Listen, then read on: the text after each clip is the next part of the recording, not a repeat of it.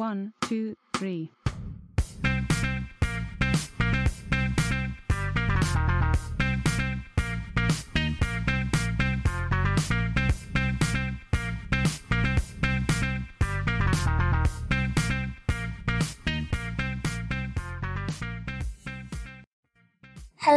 大家好，我是小满，欢迎来到我的播客《新传随身听》。今天是第五期了，我们的播客呢也收到了一些订阅和好评，非常感谢大家。那在开始今天的内容讲述之前呢，我想先做一个小的征集活动，因为我发现关注我的这些朋友们中呢。很可能有很大一部分都是想要新传考研的朋友，那我推测我们的年纪应该都差不多大，也应该都会有一些共同的困惑和相同的经历。所以，如果大家有任何问题，包括情感啊、心理啊、学习方法之类的呢，都可以私信给我，因为这些我也恰好都有点经历，虽然是失败经历居多哈。或者是想要去单纯的吐槽、唱歌、点歌啊、读诗、分享生活中的趣事呢，也都可以以文字或者音频的形式发给我。如果以上这些攒够十个的话呢，我会在我的另一个新开的播客《心满意足》中去做我的第一期节目。希望能通过大家的数字劳动给我一些灵感，也欢迎大家去订阅我的新播客《心满意足》。我们今天的主要内容呢是围绕着大众传播下的媒介研究进行的。那现在就和我一起开始学习吧。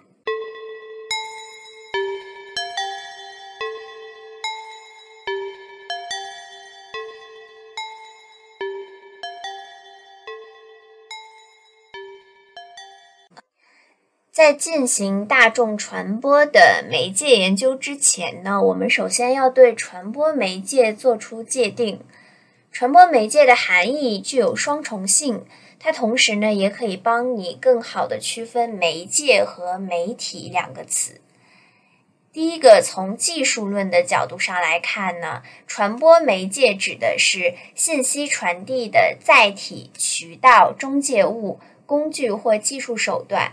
也就是媒介偏向于是技术手段和传播实体，比如报纸、电视、电子媒介等，它们是传播信息的载体。传播媒介的第二个含义呢，是从组织论的角度上来看，传播媒介指的是从事信息的采集、加工、制作和传播的社会组织，也就是传媒机构。也就是我们通常说的媒体，媒体呢多指媒介组织，如人民日报、新华社等等。在中国语境下呢，媒体是社会公器，强调信息发布的权威性和媒体自身的公信力。这两种含义的媒介指示的对象和领域是不同的，但是无论是哪一种意义上的媒介呢，都是社会信息系统中不可或缺的重要环节和要素。那媒介技术呢，又称传播技术，指的是人类为驾驭信息传播、不断提高信息的生产与传播效率所采用的工具、手段、知识和操作技艺的总称。那技术发展所要解决的问题呢，主要就是实践应用层面上的效率问题。从媒介技术的角度而言呢，就是如何以最方便、最灵活、最快捷、最经济、最有效的手段和方法，提高信息生产与传播效率问题，也就是媒介技术所要研究的问题。那这个问题的内在逻辑呢，是技术理性，或者说是工具理性。相信大家还记得，在上一期我们探讨大众传播的社会功能和社会影响的时候，学者们往往持的是三种不同的态度。前两种呢，就是指两端。一种是比较消极悲观的态度，另一种呢是很积极乐观的态度，还有一种呢就是持一个中立的中庸的态度。那在面对技术的时候呢，学者们也是一样。我们呢把技术分为三种技术道德观，一种呢是技术善论，一种是技术恶论，还有一种呢就是技术中性论，也是比较中立中庸的观点。持有技术善论的人呢，就是美国的实用主义的这一派别，同时呢也有欧洲思想史上去肯定合理主义和功利主义的这一部分学者。比如强调知识就是力量的培根、圣西门等人，在现代呢，这种观点的持有者通常集中在科学家、技术人员、军事领袖以及管理人员中。技术善论的核心观点呢，是认为技术是一切进步的原动力，技术能够解决人类生存与发展的根本问题，能够保证把人类带向一个理想的社会。那为什么我们说现代的管理人员，美国的实用主义这一派别的人持有的是技术善论呢？这里我们可以联系到之前我们去讲美国的经验主义派别。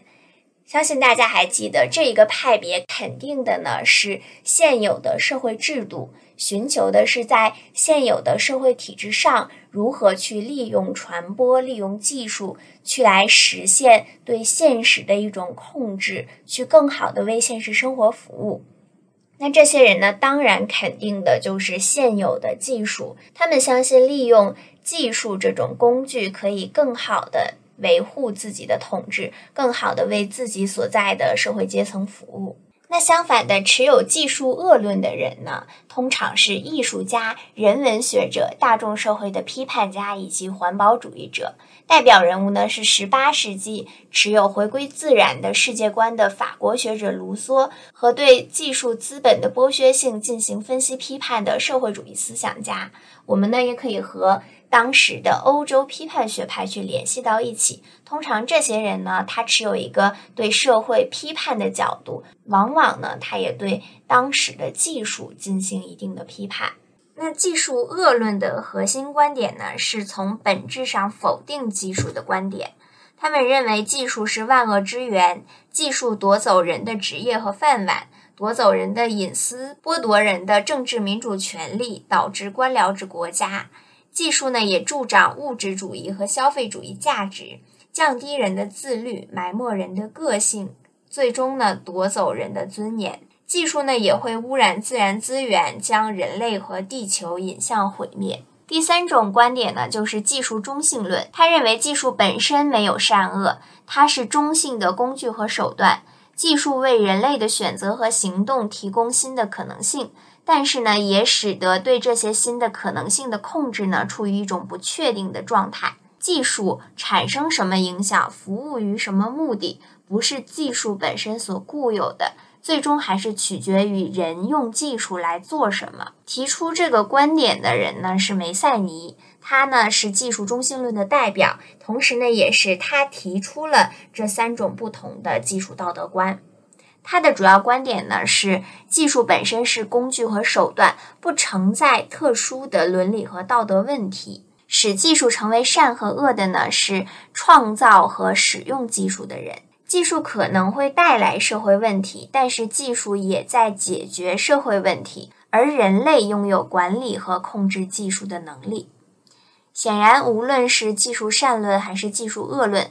都只是片面的强调了技术的社会影响的某个侧面，而技术中性论则是一种比较客观和有说服力的观点，是我们从社会价值上看待技术时应该持有的立场和态度。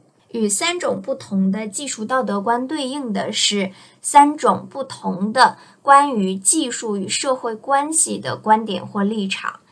第一种是技术决定论。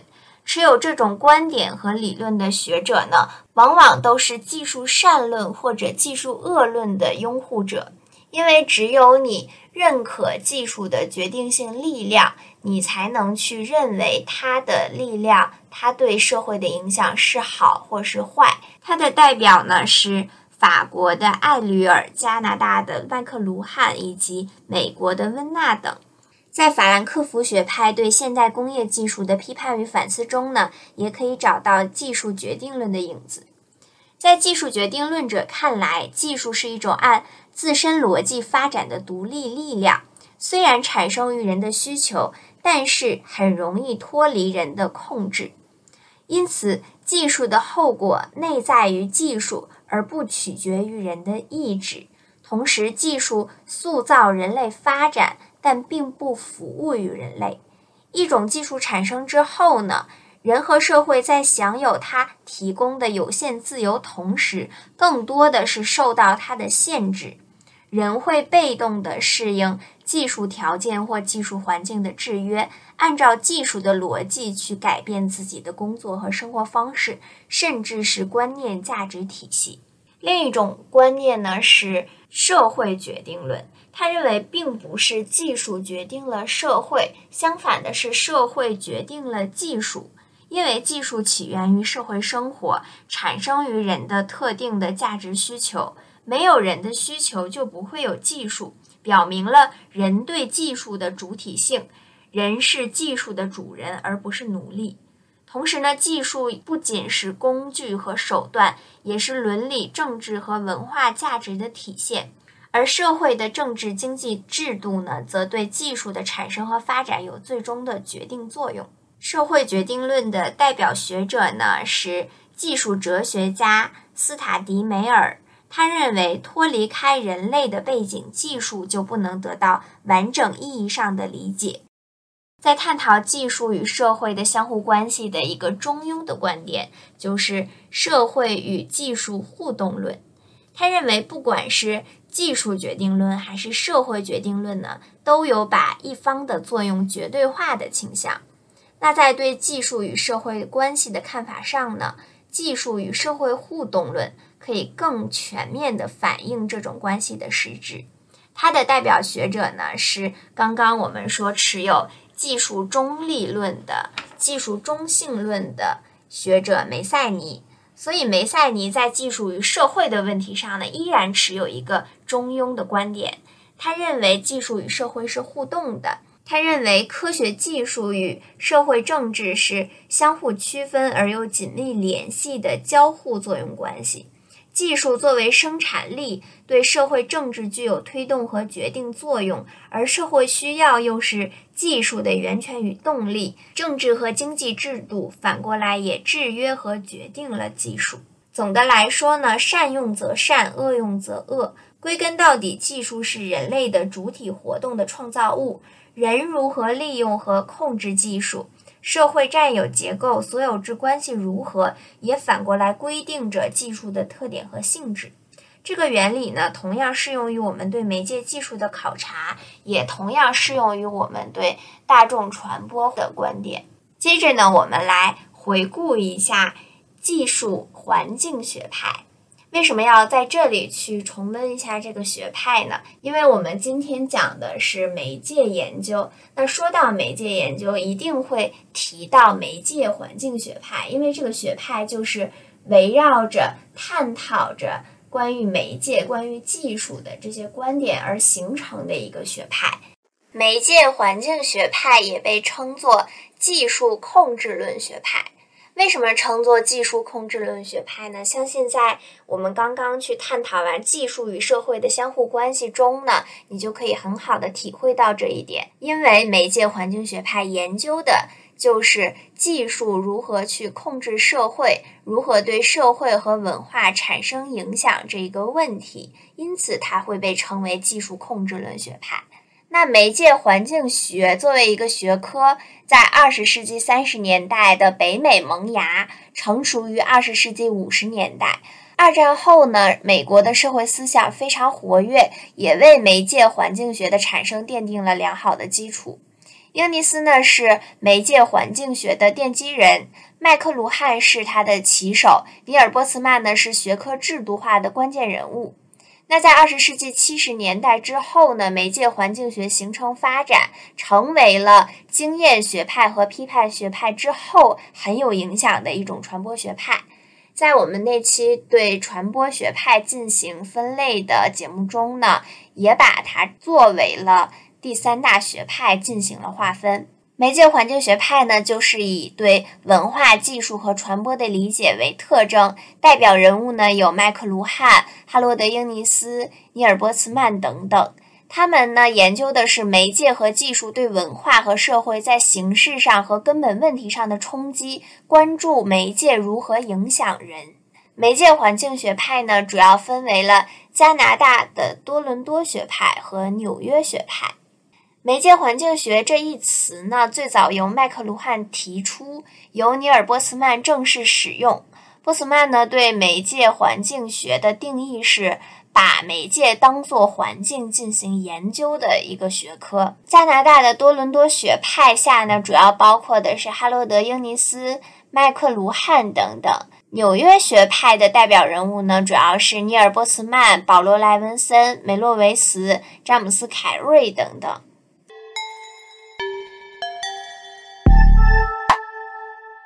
首先呢，我们就从媒介环境学派中的加拿大的多伦多学派开始讲起。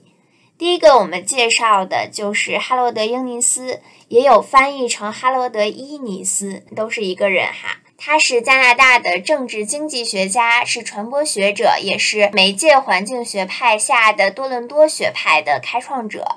麦克卢汉呢称为是英尼斯的精神继承人，尼尔波斯曼呢也表示英尼斯是真正的传播学之父。那英尼斯具体提出了什么呢？第一个是媒介偏向论，或者称为媒介偏倚论。英尼斯呢在《帝国与传媒和传播的偏向》中呢，根据偏向性，把媒介分成了偏向时间的媒介和偏向空间的媒介。他认为偏时间的媒介呢，是指像石刻文字、泥板文字这样能够保存较长时间的媒介；偏向空间的媒介呢，则是指像这种纸一样轻便、容易携带、扩散范围较大的媒介。偏时间的媒介适合知识在时间上的纵向传播。以该媒介为主的文化呢，注重传统，权力纵向集中。但是不够灵活，统治的地域较小。为什么偏时间的媒介适合是知识在时间上的纵向传播呢？你可以去想象，比如一块石碑或者一块石板，这上面记载的知识、记载的信息、经典文字，并不是每个人都可以去阅读到的。只有你有一定的权威，你才能去习得一定的文化。那在这种文化情况下呢，大多数人是受统治的这样一个地位，因为只有可能只有当地的长老、酋长才可以去拥有这块石板，不是每一个人都可以去学习它，也不是每个人都有权利都配去看它的。那偏空间的媒介呢，适合的就是知识在空间中的横向传播。这种媒介使得一种文化更重视空间的扩展，权力呢因此比较分散，但也容易离心。因为空间的媒介，我们说以这种纸为代表的媒介呢，它很轻便。可以携带，也可以传传播。它也同时呢，借助一些印刷工具之类的，它可以进行扩散。那不是说这个知识被某一个长老或者被某一个权威人士所享有，那人人都可以拥有纸张，每个人都可以去看上面的内容的这样一个社会呢，它的权利实际上就进行了分散。当人人都拥有知识，人人都可以进行文字的传播的时候呢，权力就分散了，因此呢，控制也就容易离心。这就是偏向时间的媒介和偏向空间的媒介的分类，以及他们可能对社会造成的影响。一个就是比较容易权威的固化，另一种呢可能会导致权威的分散，甚至是一个国家的土崩瓦解。耶尼斯的第二个观点呢，就是泛媒介观。他认为，凡是能够负载信息的物质，全都是媒介。除了报纸、广播电视，甚至包括了石头、教堂、缩草纸，甚至口语、戏剧等等，都被看作是一种媒介。所以，它是泛媒介观嘛？所有能够传递信息的物质都可以称作媒介。那为什么教堂也可以称作是一种媒介？因为它矗立在那里，你知道它代表了是一种西方的某一种宗教类的文化。他认为一种新的媒介的长处。会导致一种新的文明的产生。所以我们会把一个时代命名为是电子传播时代，命名为大众传播时代，就是肯定了媒介在这中间起到的重大的作用。那说完了多伦多学派下的第一位学者英尼斯之后呢，我们来讲第二位多伦多学派的很重要的学者。麦克卢汉被誉为是信息社会电子世界的圣人和先驱。为什么这么去推崇他呢？因为麦克卢汉本人呢是二十世纪名副其实的传播学大师，但是他的很多理论在现在看来依然很先进、很适用。麦克卢汉是加拿大著名的传播学家，是媒介环境学的开山祖师。我们刚刚说媒介环境学这个概念就是他提出的。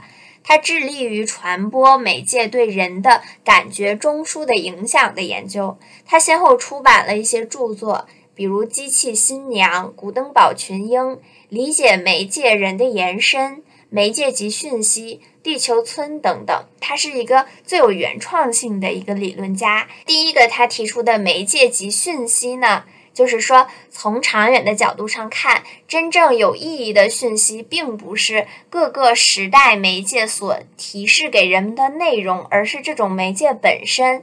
换句话说呢，就是人类只有在拥有了某种媒介之后，才有可能去从事与之相适应的传播和其他社会活动。媒介最重要的作用是影响了我们思考和理解事物的习惯。因此，对于整个大的社会来说，真正有意义、有价值的讯息呢，不是媒介所承载的那个内容，而是媒介本身作为一种传播工具，它的性质、它所开创的可能性，以及媒介带来的社会变革。你去用手机看收到那条消息具体的内容，你今天早上吃饭没？这件事情不重要，但是你用手机。你能用上手机，手机包含的理念和这个代表的媒介的一个跨越，我们用上互联网这件事情，远远比你那条信息，远远比你用手机去发信息那件事情重要太多了。传播中的变革改变了人类的感觉，改变了人与人的关系，创造出新的社会行为类型。因此，媒介也是区分不同社会形态的标志。在我们只能通过。人际交流这种面对面的口语传播进行沟通的时候，我们当时所具有的社会特性，包括我们人的价值观念是不一样的。那在现在，我们可能说近亲可能甚至不如远方的朋友的关系，我们跟远方的网友的关系甚至会更加亲密。但是这在口语时代是完全不可能实现的，因为我们当时。真正的口语时代，甚至还没有电话的时代下呢，我们只能和身边这些人进行交往和沟通。我们的整个的思维观念，我们认知世界的这样一个广阔的视角是完全不一样的。这也就是为什么他说媒介是区分不同社会形态的标志，媒介决定了一个社会的性质的原因所在。那麦克卢汉提出的第二个观点呢，是地球村。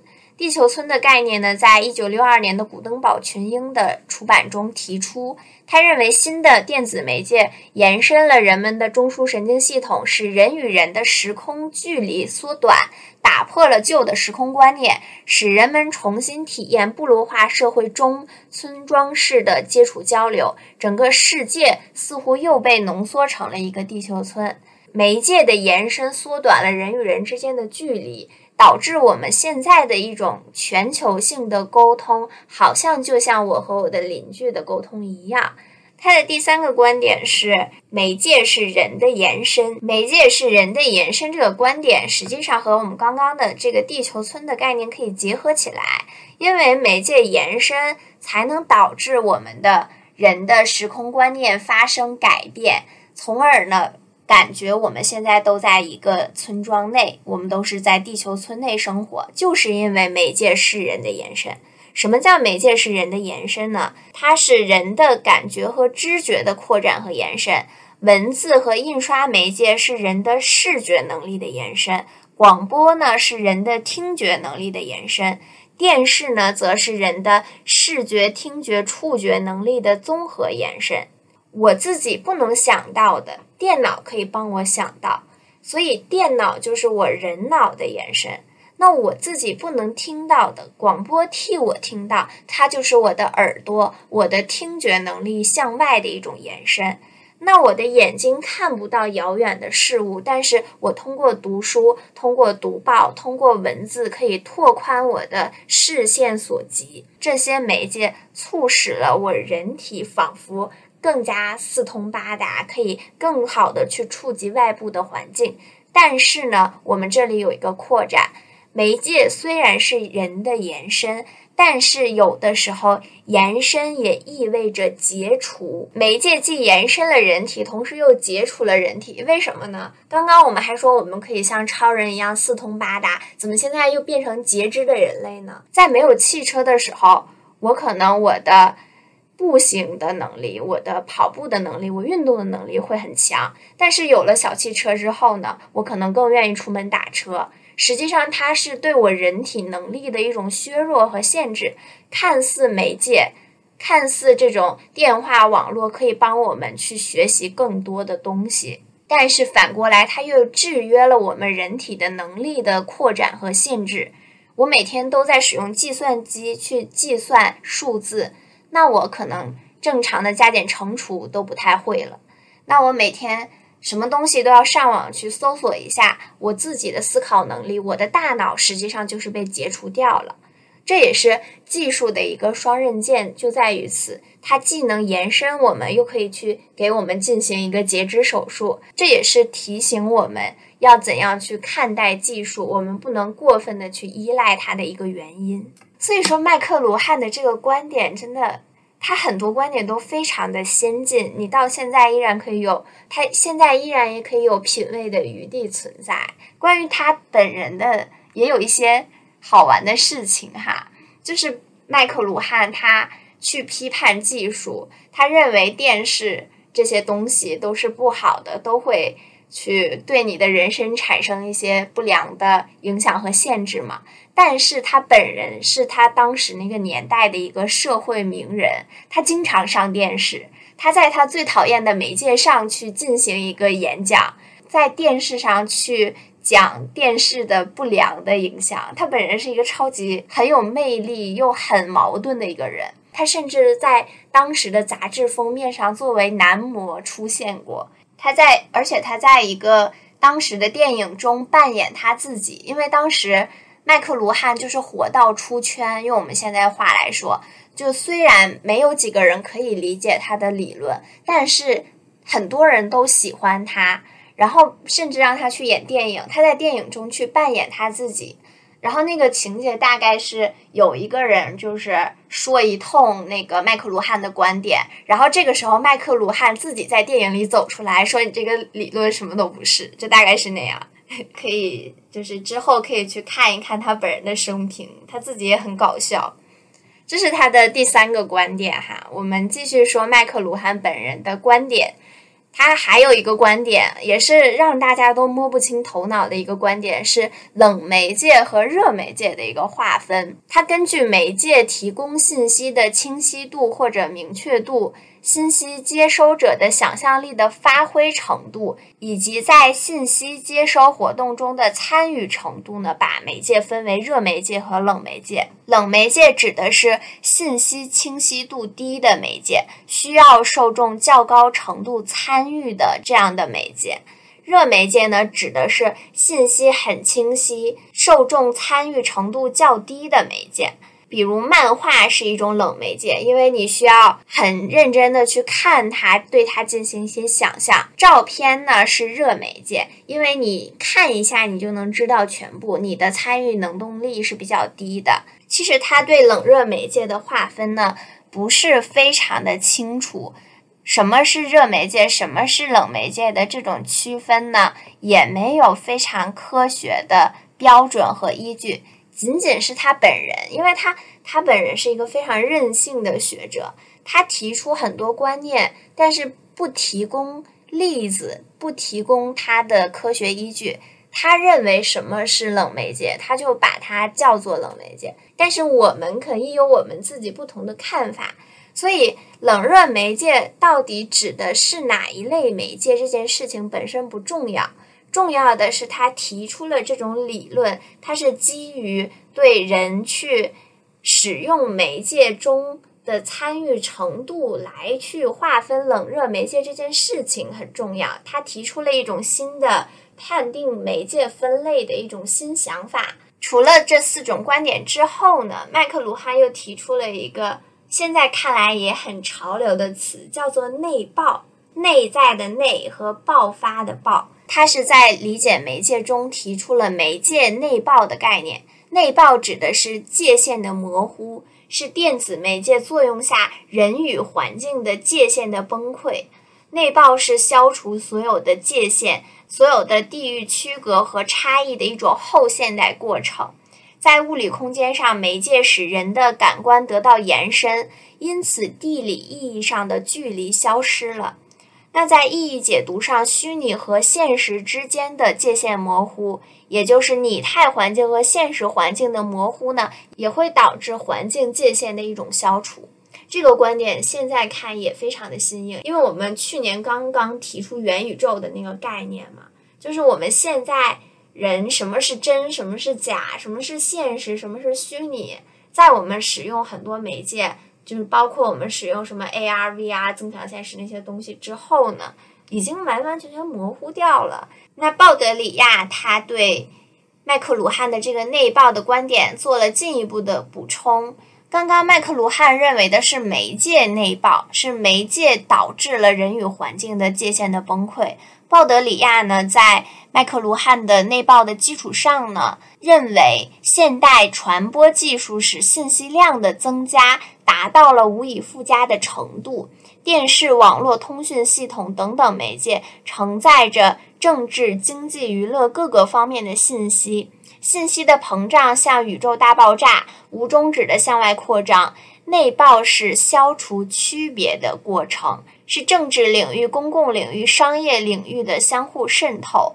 文化界限、现实与拟像等所有的二元对立的边界被消除，拟像也就是虚拟铺天盖地，形成了一个比现实更现实的超现实独立领域。这个领域反过来制约人。在这种超现实的仿象世界中，所有的事情都在坍塌折叠，所有的事物都在进行内爆。从麦克卢汉到鲍德里亚，内爆概念的重心实际上发生了转移。麦克卢汉所描绘的电子传媒时代的感知的内爆，而鲍德里亚是。对内爆的概念加以一个更加极端、激进化的处理，把媒介的内爆的范围扩展成是一种社会总体的现实的内爆，所有的领域全都爆炸，就是世界都要毁灭的感觉。那麦克卢汉对他的评价呢？是他开拓了从媒介技术出发观察人类社会发展的视角，并且强调了媒介技术的社会历史作用。同时呢，他将媒介的概念扩大化，对我们认识媒介工具的重要性呢有启发意义。他的论述呢是对以往内容之外的媒介认识的一种修正和完善，因为他提出了很多原创性的观点嘛。同时，他预言的地球村的观点已经在现在成为现实，所以他是一个很伟大的预言家。但是呢？他把媒介技术视为是社会发展和变革的唯一决定因素，忽略了生产关系和社会关系等各种复杂的社会因素的作用。实际上，不光是麦克卢汉，我们今天讲的媒介环境学派下的大多数学者，实际上都有这个问题。他把媒介看得太神圣了。把媒介技术作为是一个可以去决定社会发展变革的一个决定性的唯一的因素，他把它放在一个神坛上面，这是大多数这个学派下的学者存在的一种偏向。我们不去说这种倾向是好是坏是对是错，因为理论这件事情本身是没有一个好坏对错之分的。那每个派别各个学者他提出的观点。都有偏向性，都各有不同。我们能做的就是去知道、了解这个观点，去选择你认为正确的观点，进行进一步的兴趣上的研究而已。第三个评价是，麦克卢汉的理论呢，没有看到人的主体性和能动性，人似乎成了一个完全受到自己所发明的媒介技术和工具主宰的对象。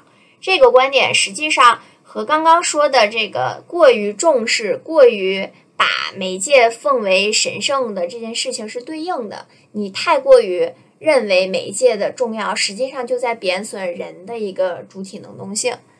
第四个评价就是麦克卢汉的理论呢，都是集中在一种媒介工具对人的中枢感觉系统的影响上，所以从这个观点解释人的所有的行为也是片面。他的理论形成是没有不像那个我们之前提到经验学派那种实证主义，他不讲道理，不讲事例，没有论证，只是他提出一个新的观点，一个新的想法罢了。他的书没有什么批注，他想说什么就是什么，他不做解释。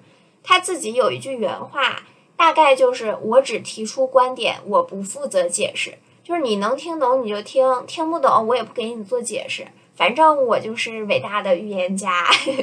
他自己是这种比较另类的人物。说完了多伦多学派的这两个主要的学者英尼斯和麦克卢汉之后呢，我们来讲。媒介环境学派下的纽约学派这一个分支，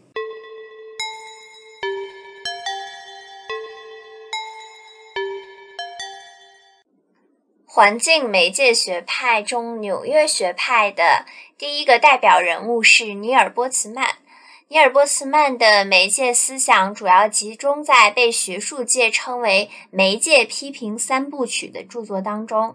第一本是《童年的消逝》，第二本呢是很有名的《娱乐至死》，第三本呢是《技术垄断：文化向技术投降》。波茨曼本人呢认为，技术并非是中性的，它有自身的内在倾向性。虽然他深受麦克卢汉思想的影响，但是不同于麦克卢汉对技术的乐观态度，尼尔波茨曼呢对电子媒介持有批判和怀疑态度。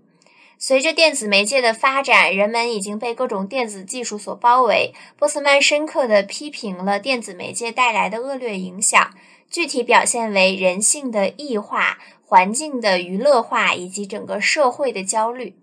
他在纽约大学首创了媒介生态学专业，创立了媒介环境学派，并一手绘制了学派的理论框架和蓝图。在他的作品《童年的消逝》中呢，他认为以电视为代表的音像媒介打乱并破坏了印刷媒介时期建立的规范和秩序。童年消逝指的是。成人不能够再进行知识垄断，新媒介让儿童和成年人之间的分界变得越来越模糊，我们的童年呢也就就此消失。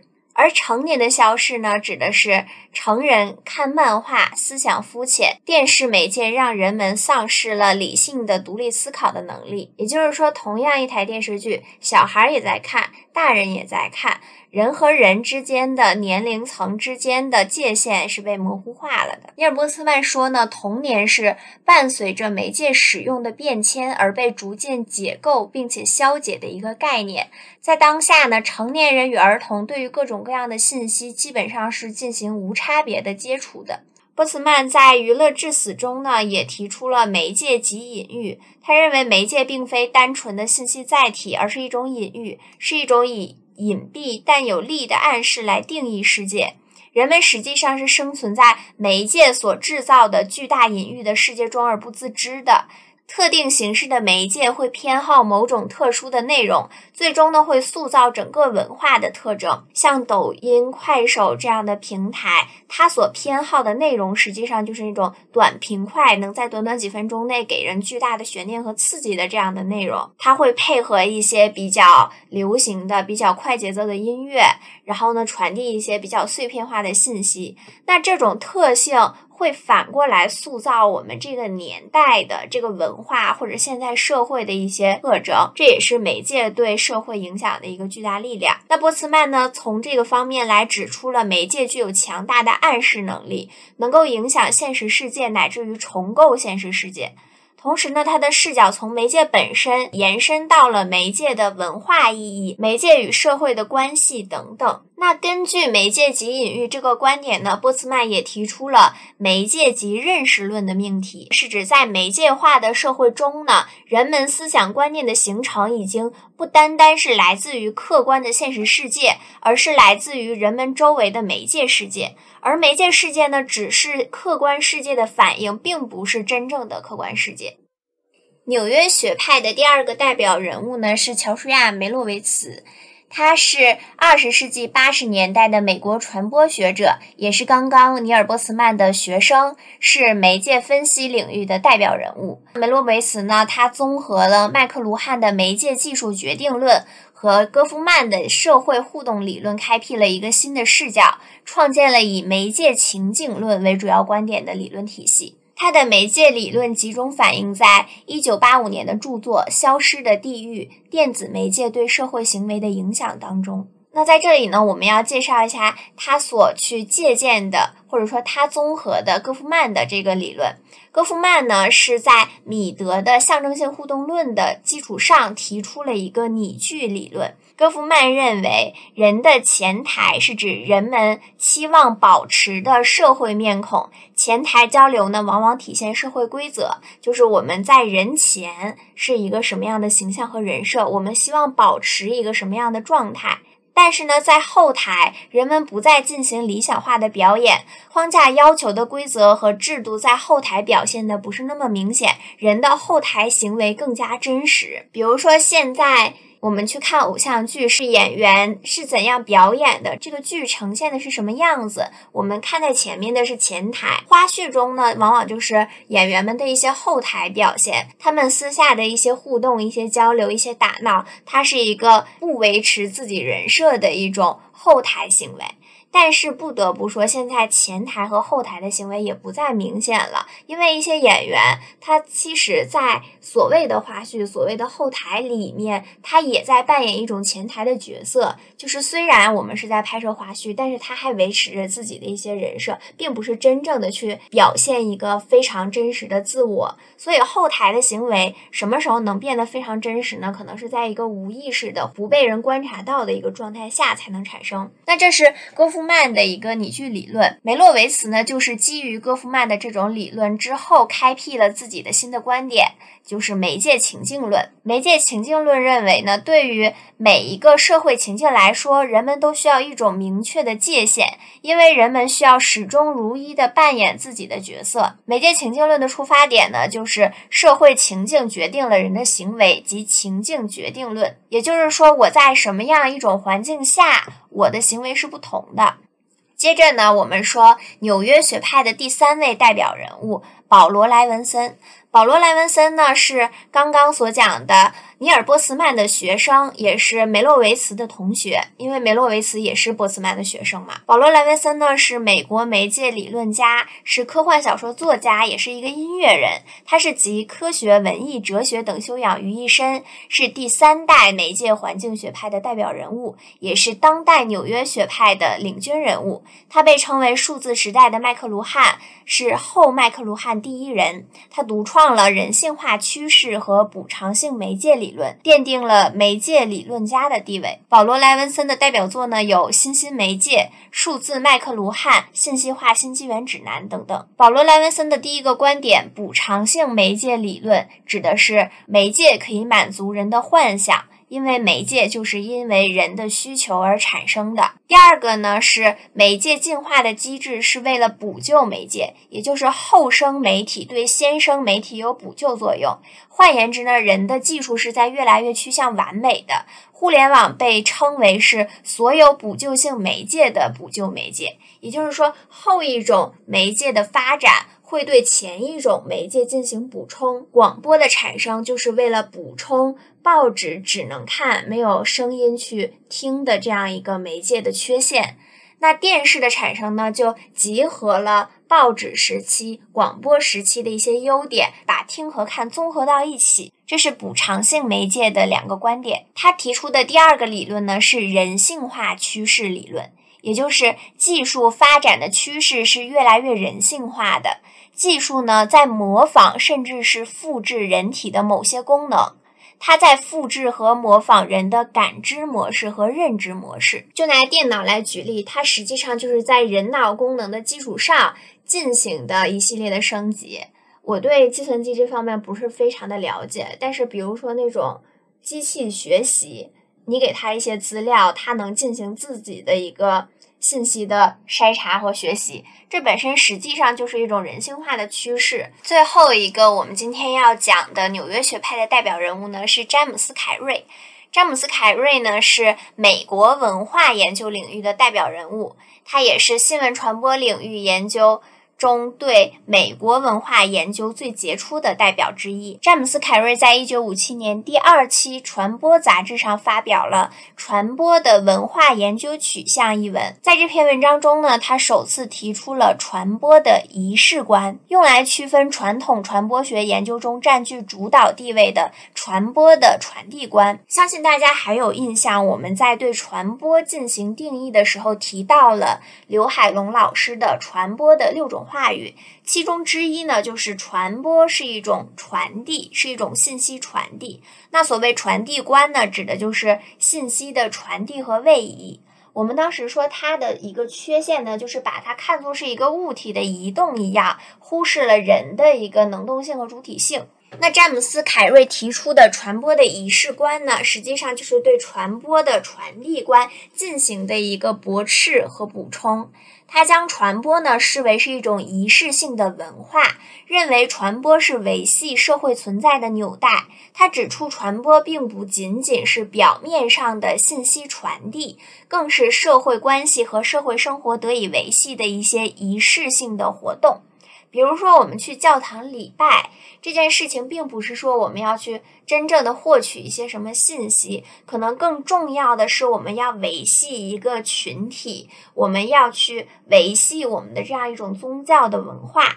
或者说，我们去参加晚会，不是说我要去晚会上听到什么爆炸性的信息，可能是要维系我和参加晚会的这些社交名流之间的一个人际关系。我们是通过传播去维系我们的群体的生活，去维系我们的社会存在。其实可以和之前的我们讲群体传播那部分组合起来进行。那我们意识的形成，就是通过传播。通过传播的仪式观来实现的。那在传播的仪式观中呢，人并不是一个发送信息的人，或者是接收者的角色，而是仪式的参与者。那传播的最高境界，在他看来，就是通过信息共享去构建并维系一个和谐有序的世界。在他的这个观念下呢，人与人之间是基本上平等的，并不存在着传播是传递观中的传播者和受传者的地位上的不平等的这个问题。那它的意义呢，就是从微观的层面来说，传播的仪式观是对传递观的补充与更新，使得传播观跳出了传统传递观对传播的误解。第二个意义是从宏观层面上来说呢，传播仪式观将文化研究引入了整体的传播学研究，开创了文化传播学的研究范式。它和刚刚的几位学者一样，不单单研究是媒介本身的作用、传播本身的意义，更把传播引入到社会。的互动关系中引入到文化的研究中，它实际上是扩大了传播学研究、媒介研究的一个范围。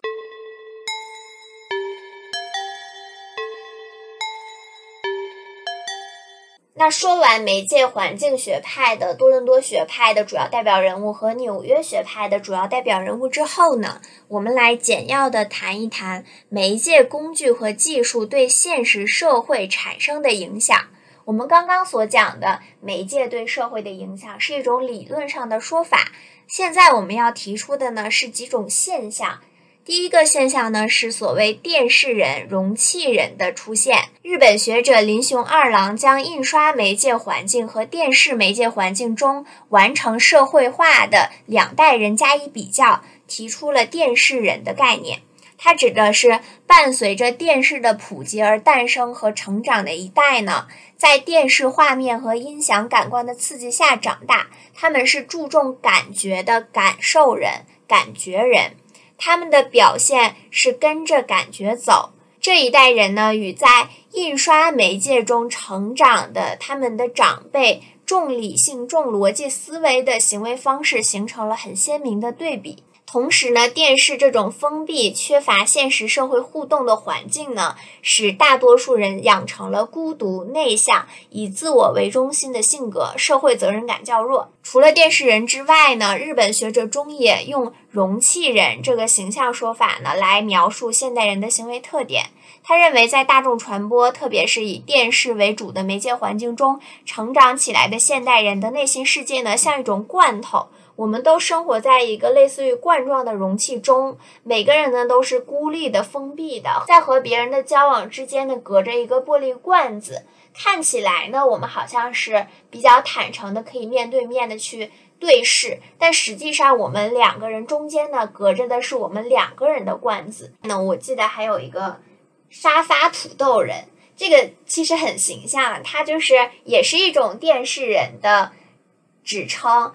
他认为，就是如果一个人一直看电视，一直看电视这种媒介的话，他就坐在沙发里不愿意动弹，就像一个笨笨的、呆呆的、头脑比较迟钝的胖胖的土豆一样。你就坐在你的沙发里面，像一个土豆，什么都不知道，就知道拿眼睛看电视，然后失去了自己去思考的能力。因为我们刷视频的时候，我们不会去思考，就是你看抖音的时候，你不会去想。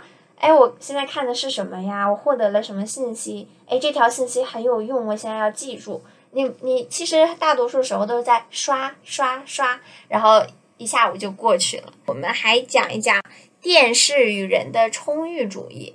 为什么都探讨电视什么的？因为这些理论都比较老了嘛。但是换汤不换药，你现在把它不叫电视人，变成电脑人，其实也一样。那电视与人的充裕主义呢？是日本学者佐藤义去探讨电视与人的自私化和充裕主义价值观流行的关系。他认为，电视作为一种商品，本身呢就是人们欲望的追求对象。电视呢也会唤起和激发人们新的欲望。有的时候，你买东西，你产生购买的欲望，并不是你真正的需要什么，而是通过外在的媒介去提示你，你应该去拥有什么。它实际上和消费社会、消费主义的理念实际上是可以挂钩在一起。除此之外呢，一个负面影响也是网络时代的网虫和网瘾症。网瘾少年这个称呼实际上离我们也并不是很遥远。我记得在大概三五年前吧，网瘾它是作为一种青少年的一种疾病去会进行治疗的，包括我们当时有一些比较。耸人听闻的那种电击治疗，当时的网瘾症也叫上网成瘾综合症，是指的长时间沉迷网络不能自控、行为乖张，并且伴随视力下降、精神衰弱等身心病态。在网欲，也就是上网的欲望得不到满足的时候，会精神空虚、心理暴躁，甚至会有暴力倾向等等。这是当时对于网瘾症的一种界定。但是现在来看，哈。我们每个人都有网瘾症，尤其是这种后疫情时代，我们每个人基本上每天都是要面对着电脑去上一天网课，或者是去网上办公的，我们就很少去听什么网瘾少年、网瘾症这样的说法了。除了这些比较老套的现实社会影响之外呢，我们来谈一谈当代新媒介技术的发展趋势以及它的社会意义。那现在的新媒介技术呢，主要领域有四个。第一个是数字技术，第二个是网络技术，第三个是多媒体技术，第四个是实时传输技术。数字技术的发展呢，使得传播资源丰富化；网络技术的发展呢，使得信息的海量聚集和多项传播成为可能。那多媒体技术呢，使得各种传播手段进行融合。而实时传输技术呢，使得我们传播信息的速度变得更加快捷和全球化。新媒介技术的发展的社会意义呢，就在于传播过程的双向性大大增强。第二个意义是，多媒体技术有助于传播活动的质量和效率的提高。第三个意义是传播资源的丰富化呢，会改变少数大众传播机构垄断资源的状况，为更多的社会成员、群体和组织成为能动的传播者提供了基础条件。现在是一个人人都有麦克风的时代。不仅是官方可以发声，作为个体、作为普通人的我们，也可以去更好的还原当时的真实状况，可以自己站出来发布信息，成为新的传播者，也就是我们的主体性大大增强了。第四个社会意义呢，是全球传播技术可以把人类的传播范围扩展到整个世界。但这个观点呢，同样也可以和之前的地球村联系起来。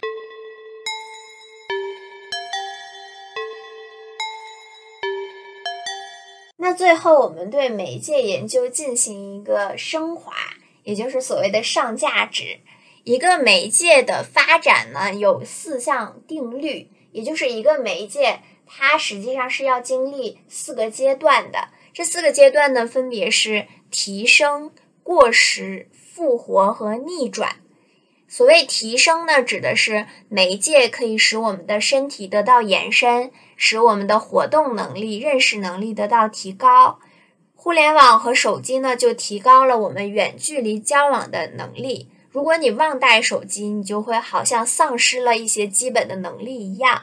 新的媒介技术成为了我们身体延伸出来的一部分。这个观点呢，也可以和麦克卢汉的“媒介是人的延伸”联系到一起。这是媒介发展、新媒介发展必经的一个阶段。新的媒介之所以成为新媒介，它一定是在我们原有的基础上会提高我们的一种能力，这是提升阶段。第二个阶段呢是过时阶段。新的媒介的出现呢，会使某些旧的媒介和人类的行为方式被淘汰。现在有人还在用结绳记事吗？至少我不认识这样的人。也就是这种媒介它已经过时了。第三个阶段是媒介的复活阶段。过时的东西呢，可以以新的形式出现。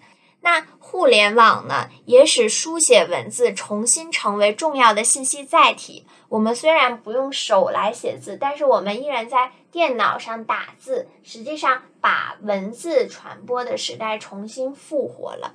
那电报和手写信虽然逐渐消失，但是我们人与人之间依然还在用文字进行沟通。我们不写信了，但是我们。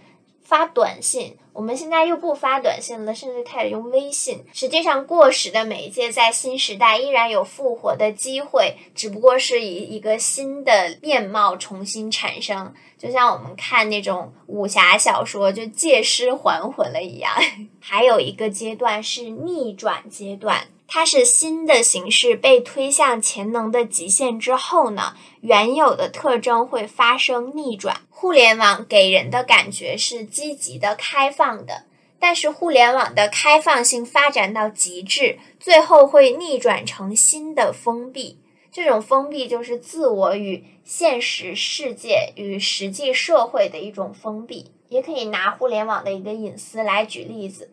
看起来互联网匿名化，它的隐私得到很好的保护。过度的去滥用它的隐私的隐私权的这件事情发生之后，它实际上会把它推向一个更公开化、更非隐私的程度。比方说，这两天我们都知道，微博现在开始出现人个人的 IP 地址了嘛？实际上也是一个悖论。我们使用机器是为了方便，但是用过多的机器又使我们的生活越来越复杂。那像我们的手机有各种各样的软件之后呢，你还会下一个软件叫什么？叫时间管理软件。看起来手机是在帮你去节约你的时间，你不用自己去实地去探索，你可能搜索一下就知道了。但是由于你使用了过多的软件，它反而占用了你现实生活的时间，你不得不下一个新的软件来管理你自己的其他软件的使用时间。这实际上是一个很悖论的问题，这也是媒介发展的一个逆转的过程。那把这四个阶段，把这种观点套入到现实生活中去呢？比方说，一些过时的电子产品正在以一个很流行的方式回归。比方说，我们现在所说的复刻。就是让用户回到传统的交互方式，提供一种与众不同的使用体验，而不仅仅去包裹情怀的外衣。比方说，二零二零年的三月，诺基亚呢在伦敦的新品发布会上就重新推出了诺基亚的复刻版，和以前一样，主打音乐播放功能，还在按键、色彩等细节上进行优化。音乐播放领域也产生了这样一种可能性。那根据美国唱片业协会的数据呢，二零一九年黑胶唱片的销售量超过了 CD，而上一次出现这种现象呢，还要追溯到一九八六年以前。我们也经常讲嘛，潮流这件事情它就是一个圈，你过时着、老土着，走着走着，你可能就会变成时代的新的潮流的弄潮儿。所以实际上。过时的电子产品能以新的流行的方式回归的本质，实际上就是旧的媒介的一种复活。好了，这就是本期的全部内容了。现在呢，跟我来一起总结一下，我们今天到底在讲些什么。首先呢，我们对传播媒介的含义进行了界定。传播媒介的含义呢，具有双重性。接着呢，我们针对技术的道德观进行了说明。技术道德观呢，分为三种：第一种是技术善论，第二种是技术恶论，第三个呢是技术中性论。与之对应的呢是技术决定论、社会决定论和技术与社会互动论。那往往拥有技术善论和技术恶论的人呢，都是认可技术决定论这个观点的学者。接着呢，我们就引出了。媒介研究中不得不提的一个学派，也是我们在讲传播学的学派划分中很重要的第三大学派，叫做媒介环境学派。媒介环境学派也被称为技术控制论学派，因为这个学派探讨的就是技术与人、技术与社会、与政治与文化之间的关系。这个学派呢，分为两个派系，一个是。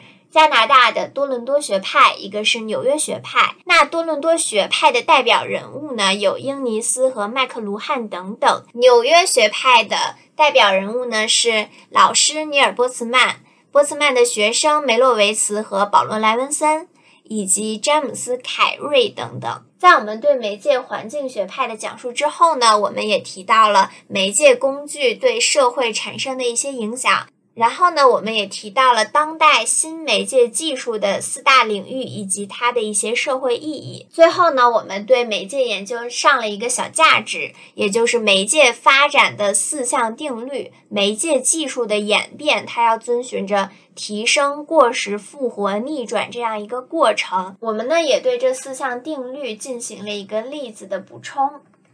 那在下一周中呢，我们会对大众传播领域下的内容研究这一部分进行讲述。